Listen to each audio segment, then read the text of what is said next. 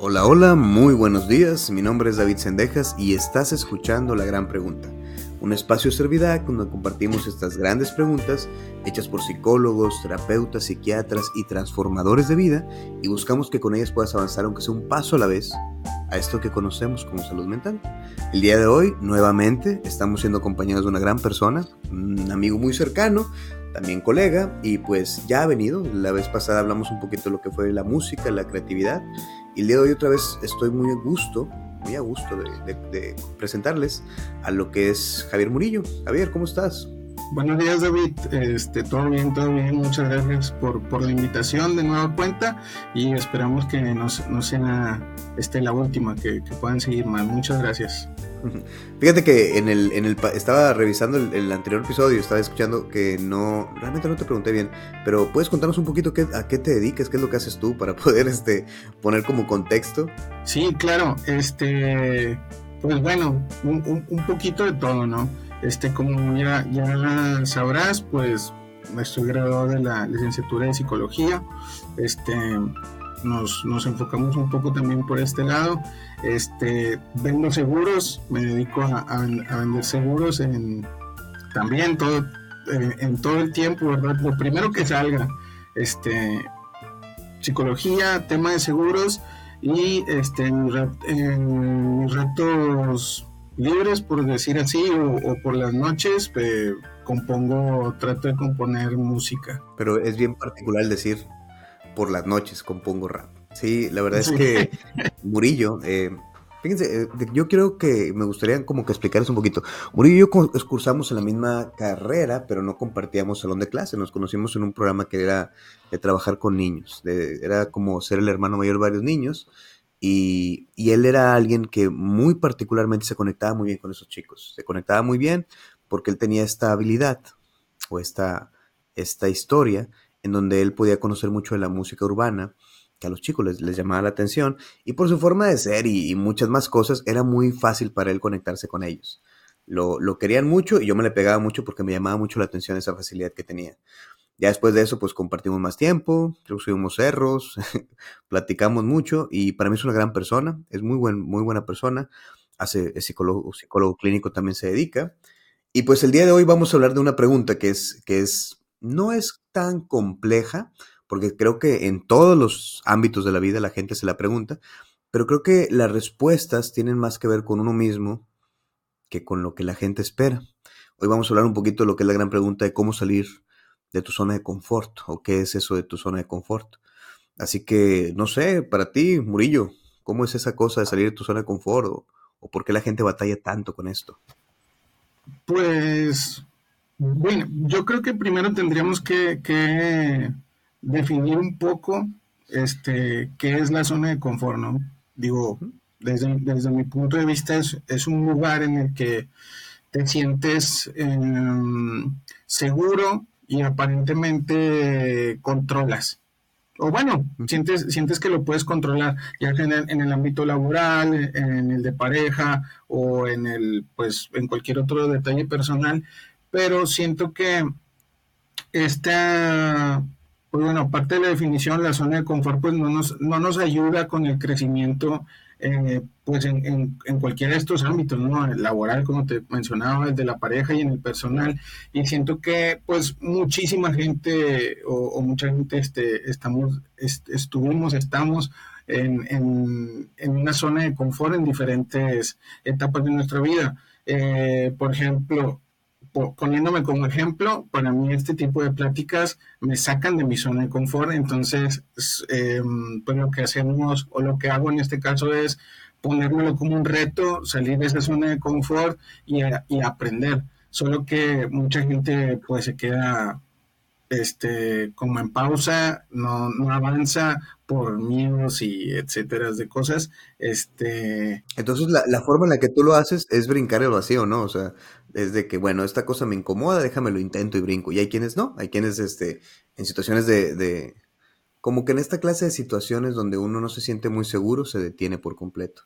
Y hay quienes no, se lo avientan y brincan y ven a ver qué pasa el día de mañana. Sí, ya cuando, digo, el, el tema de la zona de confort ha estado como muy presente últimamente pues en mi vida y después pues pues por las mismas pláticas que se tienen con, compañeros, amigos, este y, y demás personas, ¿no? Es, la, zona de confort, yo, yo leí que estaba como dividida, eh, pues, que, que, la intención es que nosotros salgamos de la zona de confort siempre que queramos crecer, ¿no? Y aprender.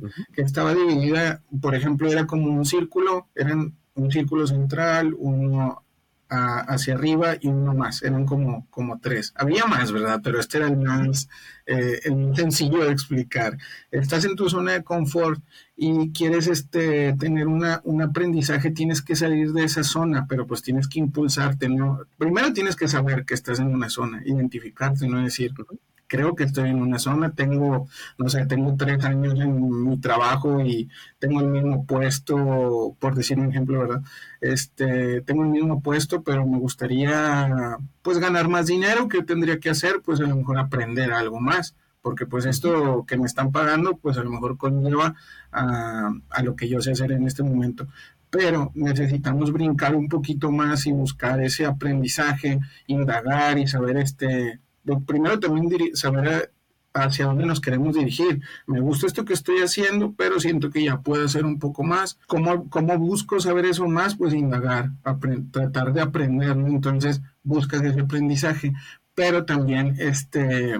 Mm, bueno, se refería a que ocupamos un poquito de estrés y mucha gente le, le tenemos pues miedo, ¿verdad? Por lo que conocemos o lo que escuchamos al rollo del estrés, ¿no?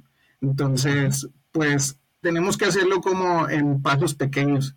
yo quiero llegar a hacer otra, yo, yo me quiero dirigir hasta esta meta, pues eh, trato de aprender un poquito más un poquito más porque después también está el, otro rango que es el, de la zona de pánico, pues. Ahí es donde ya te asustan las, situaciones, ¿no? Y ese no, eso es a lo que le sacamos la vuelta cuando estamos en una zona de confort, no queremos afrontarnos a otras realidades porque nos da miedo, no sabemos si a lo mejor si me cambio de trabajo me va a ir mejor, este, si me van a pagar más, pero a costa de qué, este, entonces, pues bueno, son diferentes brincos que que, vi y he experimentado que se tienen que hacer para poder salir de la zona de confort, que es un lugar en el que estamos constantemente y pues tenemos que saber identificar, pero primero tienes que saber qué es la zona de confort. Fíjate que hay, hay un tema muy interesante con esto de la zona de confort que a mí me llama mucho la atención. Parece como si fuera obligatorio que todos estuviéramos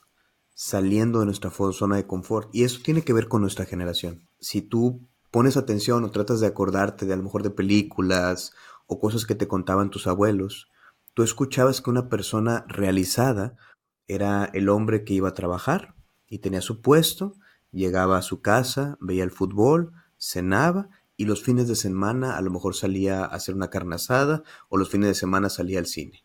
Y eso rutinariamente era una vida de excelencia, porque no había carencia. esas personas estaban en esto que nosotros, nuestra generación, consideramos una zona de confort.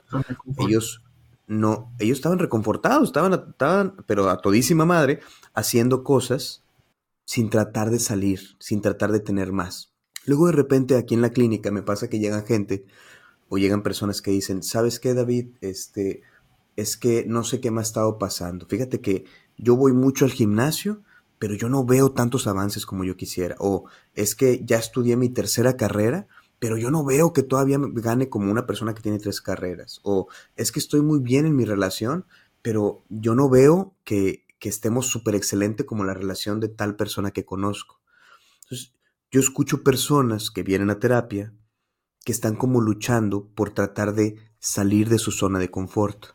Y escucho un esfuerzo sobrehumano por cambiar su forma de ser, por tener más cosas, por llenarse, por cumplir otras metas. Es decir, tenía una paciente que me decía, yo quiero leer un libro a la semana. Y eso es una, una, o sea, es un proyecto posible, pero muy desgastante. Entonces, a veces este gran esfuerzo que tenemos de salir de nuestra zona de confort es como una forma que tiene que ver con nuestra generación, con querer ser diferentes, querer ser más. No sé, Imagínate este, este, esta escena. Un señor de unos 70 años que todos los miércoles va a jugar dominó con sus amigos. y que todos los sábados hace una carne asada con sus hijos y sus nietos. Él tiene su pensión, él gana cierta cantidad de dinero. Él está dentro de esa cosa que nosotros diríamos su zona de confort. Pero si tú platicas con él, lo escuchas que está muy bien. ¿Por qué habría de salir de esa zona de confort? Fíjate que, que esa, ese tema particular, como lo estás mencionando tú, eh, también yo lo había platicado con mi esposa y estábamos preguntándonos si estar en la zona de confort siempre es malo, pues. O sea, el, el, lo, que nos, lo que nosotros hacemos ahora, como en nuestras generaciones, este, siempre estamos queriendo salir de esa zona, ¿no? Porque pues es un tema como muy trillado y pareciera que siempre está mal estar, estar en tu zona de confort. Yo siento que como son diferentes cosas las que hacemos, hay, hay lugares, bueno, perdón, hay acciones que siento que no están mal, que, estén en, su zona. Depende de qué, de qué es lo que qué es lo que te estás cuestionando tú. Por ejemplo, yo puedo decir que pues tengo con, mi esposa tres años, nos llevamos de tal manera, este, no, a lo mejor no tenemos discusiones y estamos en una zona de confort y me parece mejor que estar peleando cada rato. Entonces es, como... o renovando la relación. en ese lugar me agrada, pues. Y también en un trabajo, o sea, también las personas pueden cuestionarse si realmente quieren tener más este compromisos con la labor o más temas de presión, si no quieren, pueden, pueden, este, pueden seguir en el lugar en el que está. El detalle es para quien tiene inquietudes, para quien tiene inquietudes y que sufre por el tema de que estoy en una zona de confort, pero realmente no hace nada por salir de ahí. Pero bueno, es que el tema, el tema es esa inquietud de dónde sale. Por ejemplo, esta paciente que te decía que, que no sé, que no, es que hago mucho ejercicio, pero no llego a esta, a esta imagen mental que tengo yo de ser fitness o ser una persona eh, súper ejercitada. Este, esta imagen a la que ella se está esforzando a llegar, ¿de dónde sale? Por eso hay una pregunta en el mundo del, del psicoanálisis que se me hace muy hermosa, muy complicada, pero que es has actuado conforme al deseo que te habita. Ojo. Lo que tú haces está en función a lo que tú realmente deseas o a lo que otras personas desean que tú hagas. Porque a lo mejor ella empieza a, esforzarse por llegar a esa imagen porque ella cree que, no sabes quién puso. Así es. No sabes si la puso ella o se la, o se la inculcaron o... Ok. ¿De dónde sale? Entonces, esta parte de salir de la zona de confort, uno tiene que detenerse y decir, a ver, yo tengo ganas de cambiar de trabajo porque tengo que salirme de mi zona de confort. A mí me corresponde subrayar ese tengo que salirme de mi zona de confort para decir, ¿por qué tengo que hacerlo? Porque la gente espera que gane mucho más dinero, porque yo quiero tener más dinero, y si quiero más dinero, ¿para qué lo quiero? O sea, es, es en ese momento donde uno tiene que preguntarse si estas ganas de salir de la zona de confort nace de mi deseo o de lo que la gente espera de mí? Ya. Bueno, pues bueno, es, buena pregunta. Yo partiendo desde, la, desde las metas que se pone que se pone cada individuo, ¿verdad? yo estoy incómodo con la zona de confort que tengo yo porque la meta que yo necesito, o bueno, más bien que yo quiero, porque yo la deseo, a mí me gustaría estar, a mí me gustaría saber más, a mí me gustaría aprender más, conocer más situaciones, este, saber desenvolverme, pero esa, esas metas, si lo quiero llamar así, me las puse solo, porque ya me lo pregunté muchas veces, ¿no? O sea, ¿qué es lo que quiero hacer? ¿Dónde me quiero ver? Este, ¿Con quién me quiero ver? ¿Con quién quiero estar? esas cosas ya me las cuestioné yo. Este, pero bueno, como tú tienes razón, o sea, también tienes que, que revisar este, en diferentes situaciones de tu vida por qué, por qué las quieres como mencionas, ¿no? Porque me dijeron que tengo que tener un sueldo muy alto, porque tengo que compartirlo con mis papás, mi esposa y que llevar a mis hijos a una escuela bien cara. Entonces, si no tengo todo esto, si no gano esta cantidad de dinero, no voy a poder hacer todo eso. Entonces, ahorita gano la mitad, ¿cómo puedo hacer para ganar más? Pues exigiéndome más, pero partiendo desde porque todos dijeron que yo debería... Esa es una demanda que está fuera de ti, o sea, la demanda viene fuera de ti. Por ejemplo, a, mí me pasa, no está pasado con pacientes que llegan y dicen, es que vengo a terapia porque me dicen, me dijo mi novia que tengo que ir a terapia. O pasa muy seguido que a mí me mandan esposos, o sea, no sé, pacientes que tengo yo. Me mandan esposos. me mandan al esposo y dicen, no, pues David, vengo aquí a terapia porque mi esposa dice que tengo que ir a terapia. Entonces, la demanda, el deseo está afuera. Y cuando él se sienta, dice, pues no sé de qué hablar porque quien desea que vaya a terapia es ella. Y no es mi demanda. A lo mejor mi demanda es estar bien con ella y ya puedo empezar a hacer cosas. ¿Sí me entiendes?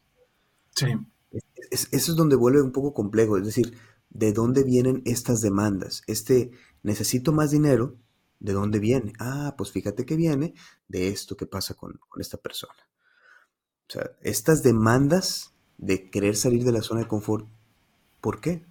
Y luego, por ejemplo, hay un tema yo creo que he estado repitiendo mucho, pero es porque cuando yo lo entendí, a mí me ayudó mucho, tanto en la clínica, con mi esposa, en mi vida, y es esto de aceptarse en falta.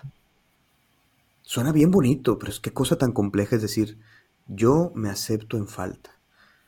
Eso es aceptarte, aceptar que eres un ser humano, que siempre vas a desear más de lo que tienes. Aceptar que ser humano implica que las cosas que tienes nunca van a ser suficientes. Aceptar ser humano es decir, este gran deseo que tengo yo realmente no me va a hacer feliz por decirte algo.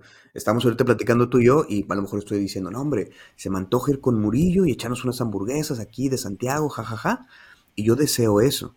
Y tal vez cuando yo me como esa hamburguesa, yo voy a decir, ah, no, no me siento satisfecho, o sea, no, no me siento realizado en la vida. Cumplí mi deseo, pero no me siento realizado en la vida. Bueno, aceptarte en falta es entender que muchas de las cosas que tú deseas, aun cuando las tengas, no te van a llevar a la felicidad aceptarte en falta, es decir, yo quiero este reloj. Ah, no, hombre, cuando me compre ese reloj, que quién sabe qué, voy a ser muy feliz. Y luego lo tienes y no eres, o sea, no eres totalmente feliz. ¿Sí? Aceptarte en falta es decir, bueno, a lo mejor yo quiero hacer mucho ejercicio para verme de esta manera. Pero aunque te ves de esa manera, no vas a ser tan feliz. Me pasa a veces que, o bueno, me, tocó un caso de una persona que entonces se hizo esta, esta operación del, eh, ¿cómo se llama? La del estómago, que te lo ligan. No sé cómo se llama. Mm, el bypass No, bypass creo que es otra mm. cosa. No sé. La manga gástrica. La manga gástrica hicieron. Entonces, ella durante toda su vida había pensado que cuando se hiciera esa operación y se viera delgada, iba a ser muy feliz. Se hizo la operación, se vio delgada y no fue tan feliz. Y vino terapia a decir, ¿por qué no soy feliz? Bueno, porque tenemos que entender que somos personas en falta. Muchas de las cosas que deseamos, cuando las tenemos, no nos, no nos causan lo que nosotros esperamos. Aceptarte en falta es decir, sí, yo quiero hacer esto, pero eso no significa que voy a ser más feliz. Y es aceptar quién eres tú. Aceptarme con mi estatura, aceptar el rollito de la panza, aceptar lo que tengo en la tarjeta. Eso es difícil. Ahora, un paciente puede decirme, David, pero es que eso es ser conformista. Y ahí es donde empezamos con este tema. suena, confort. ¿Quién te dice que ser conformista es algo que te haga daño?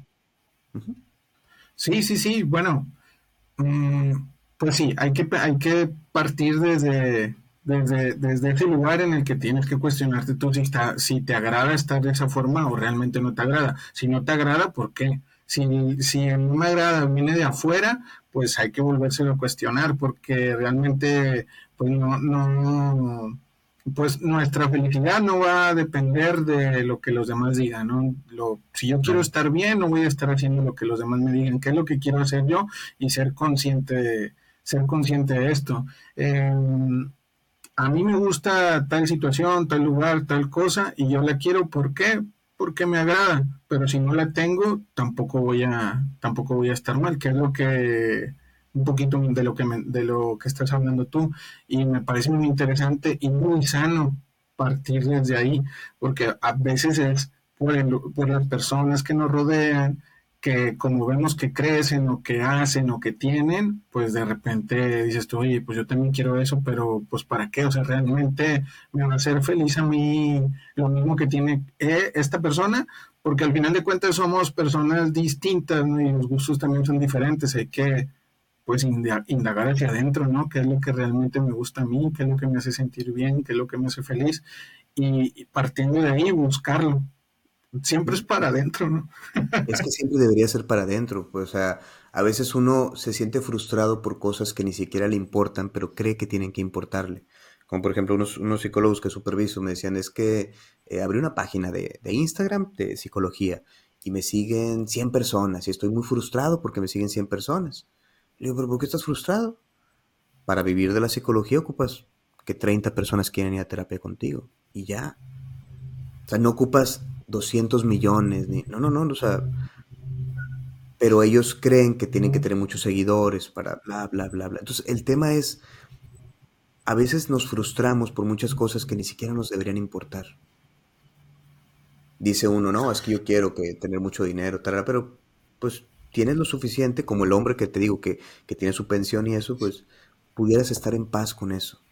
Yo no creo que estar en paz sea ser una persona que se, se como que conformista. Pues sí, o sea, sí, sí tiene razón en esta parte. Yo, yo también nos, bueno, es lo que nos cuestionaron mi esposa y yo, si, está, si se pudiera confundir el, el, tema de la zona de confort con la estabilidad, pues. O sea, las personas buscan estar estables, ¿no? Y pues me imagino que también pudiera ser un sinónimo de zona de confort. Pero si, si estás a gusto, o sea, si realmente te sientes, te sientes bien, yo creo que la zona de confort ya empieza este, a calar cuando ya estás incómodo. Pero desde adentro, ¿no? O sea, ya estoy incómodo con esto, yo necesito otra cosa porque, este, pues me quiero sentir vivo. A mí me sucede. O sea, si duro mucho tiempo haciendo una sola cosa, este, de repente me entra la cosquilla de que no, ya esto ya fue suficiente y sin que me lo digan de afuera, ¿no? Yo pienso, esto ya fue suficiente, necesito hacer otra cosa este, porque ya mi día a día se me hace muy cotidiano y que hasta me aburre, pues. O sea, si ya, ahí ya me está dando una respuesta, un, resultado, me está aburriendo. Y pues bueno, estar aburrido para mí no es estar, no es estar bien, ¿no? No estoy a gusto. No quiere decir que tengo que ir a aventarme de una montaña o que tengo que este, hacer cosas, no sé, locas, ¿no? Desde mi punto de vista pero sí que me saquen un poquito de decir, a ver, yo antes hacía esto, estuve sentado ocho horas en un solo lugar, en, en, su momento me agradó porque aprendí ciertas cosas, pero ya también siento que hubo una parte en la que ya no aprendí nada. Entonces, ¿qué debo de hacer para, para, para que esa, ese aprendizaje sea constante? Pues ya tendría que salirme de ese lugar, ¿no? Estar en, estar en otra parte que me... Porque, por ejemplo, ahí, ahí te va la idea. Hay un un, amigo me estaba diciendo de un libro viejito de psicología que decía los cuatro pilares de la salud mental. Y bla, bla, bla. Uno de esos pilares que se me hizo bien interesante la idea es saber estar aburrido. O sea, como si la salud mental pudiera cultivarse sabiendo estando aburrido. Y, digo yo, oh, pues es que es muy cierto, porque nuestra generación creció con que si no tienes nada que hacer prendes la tele, con que si no estás hablando con nadie vas a las redes sociales, como si siempre tuvieras que estar haciendo algo. Sin embargo, estar aburrido era parte de algo del ser humano, era intrínseco, era le escribías una carta de amor a, la mujer que te gustaba y la mandabas y te esperabas un mes para que regresara la carta. Entonces, eso era parte del estar aburrido. Ya no lo tenemos. O sea, ya no vivimos en esto de, del estar aburrido. Bergen, que es un, es un autor, decía esto de, que estamos expuestos como seres humanos a tener la inmediatez como parte de nuestra vida. Como que necesitamos ya, ya, ya, ya, ya cosas. Y cultivar o saber estar aburrido es una forma de estar bien. Entenderte bien y decir, bueno, puedo estar aburrido.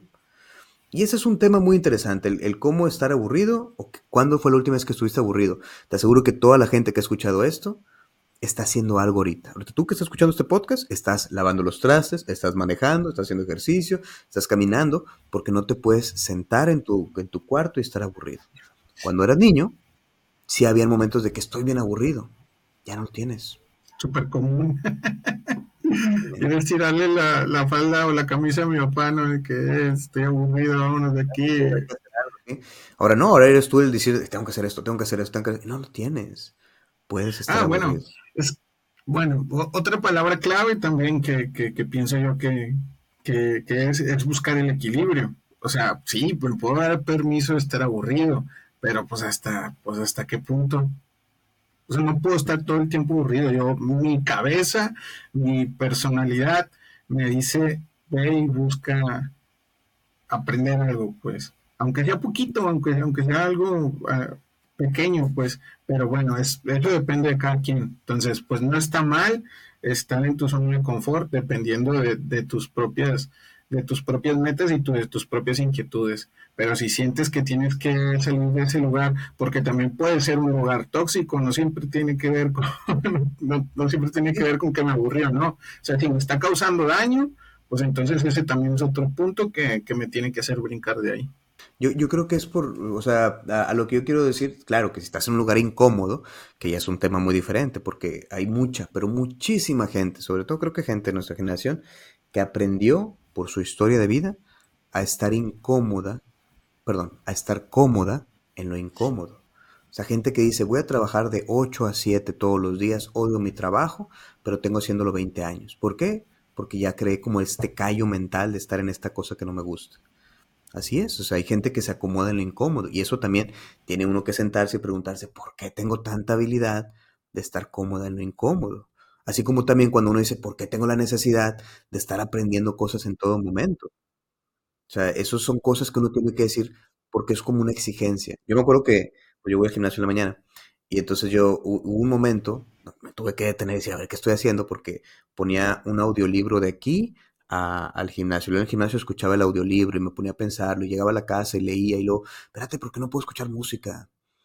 Y, y es que uno no tiene que ser tan exigente con uno mismo tiene que ser una buena persona y tratarse bien, ¿no? Pero bueno, entonces para mí la conclusión de la zona de confort, sí, hay muchas cosas que tienen que ver con la zona de confort, pero a veces lo que más sirve es detenerte y decir, ¿por qué necesito salir de aquí? ¿Es por un deseo mío? ¿Es un deseo de las personas? Y que quede claro que estar a gusto no está mal. Uno no tiene que estar siempre haciendo cosas.